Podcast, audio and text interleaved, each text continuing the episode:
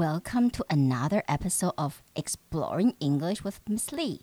欢迎来到李老师陪你探索英文世界。不知道大家有没有记得，好像是几个月前我曾提过一则新闻，提到一位科学家自愿到海底去住，纯粹是为了想了解人体在海底压力中生活会有什么样的影响和变化。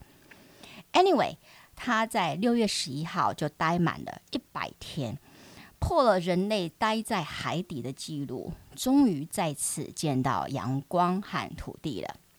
So let's talk about this piece of news. Joseph Dituri is a hyperbaric hyperbaric medicine researcher, and he has been living in an underwater pod since March 1st, 2023. What is hyperbaric medical treatment, you might ask? Well, it often involves putting a patient in a special pressure chamber to increase the amount of oxygen in one's blood. This can heal damaged skin and wounds. Because of his area of specialty, he has wondered if living underwater in a pressurized environment can help heal traumatic brain injuries. Before he went underwater, doctors gave him a thorough physical checkup. They checked his blood pressure, cholesterol, muscle inflammation, and more. Dituri said that his cholesterol and stress have dropped while he was underwater, and he also slept better. When he left the pod on June 9th, he also underwent another extensive testing. The Dr. Dituri said that he hoped his experiment can benefit the treatment of a variety of illnesses. 好，所以 Joseph Dituri is a hyperbaric medicine researcher. 就是 Dituri 博士，他其实是一个 hyperbaric medicine researcher，就是高压氧的研究员。And he has been living in an underwater pod since March 1st. 2023，他从三月一号，就今年的三年三月一号以来，就是住在一个水底下的 underwater pod，一个小舱，OK，就是小房间，我们可以这么说舱。嗯、um,，What is hyperbaric medical treatment？那什么是我们所谓的高压氧治疗呢？Well, it often involves putting a patient in a special pressure chamber.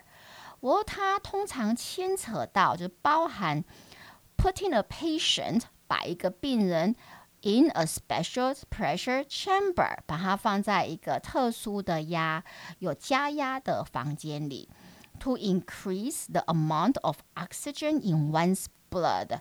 然后为了什么目的呢？就是为了要增加那个我们的血里面能够流进去的血里面的呃氧的量。 氧量，OK？为什么呢？Because this can heal damaged skin and wounds，因为它有能够治疗受损的皮肤还有伤口的功能。Because of his area of specialty，那因为他的这个专长，OK，他对高压氧的这个专长。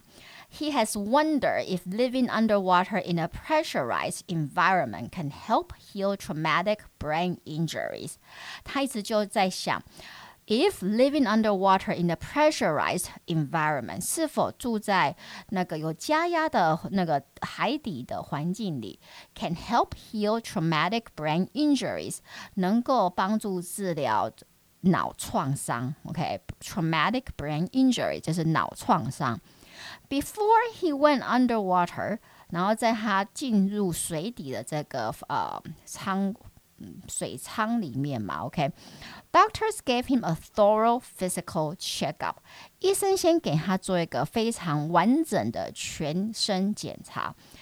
And 呃、uh,，Doctor they also check his blood pressure。他们就是检查他的血压、cholesterol，他的胆固醇。muscle inflammation and more，还有他的就是肌肉的发炎度啊，还有其他各式各样的呃身体检查。 Dituri said that his cholesterol and stress have dropped while he was underwater. Dituri 就说他的那个。嗯，一下子想不想那个想不起来，cholesterol 的中文是什么？OK，cholesterol、okay, 就是胆固醇，还有他的压力症指数，当它在那个地海底下时候就下降了。OK，and、okay? he also slept better，而且他也觉得他在海底住的时候睡眠品质好很多。When he left the pod on June 9th，所以当他在六月九号的时候离开这个海底的那个小房间的时候，he also underwent another extensive testing。他又做了一连串非常广泛、完整的 extensive testing，就是完整的身体测试。Dr. Dituri said that he hoped his experiment can benefit the treatment of a variety of illnesses. Dituri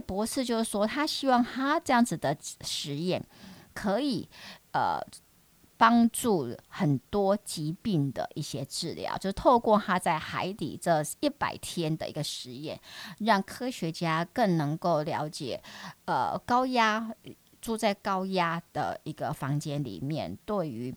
各各种的疾病的治疗的好处。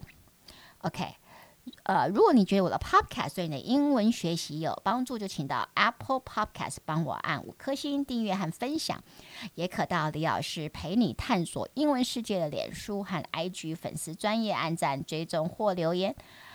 那我们就下期见喽！Talk to you next time on Exploring English with Miss Lee. Goodbye.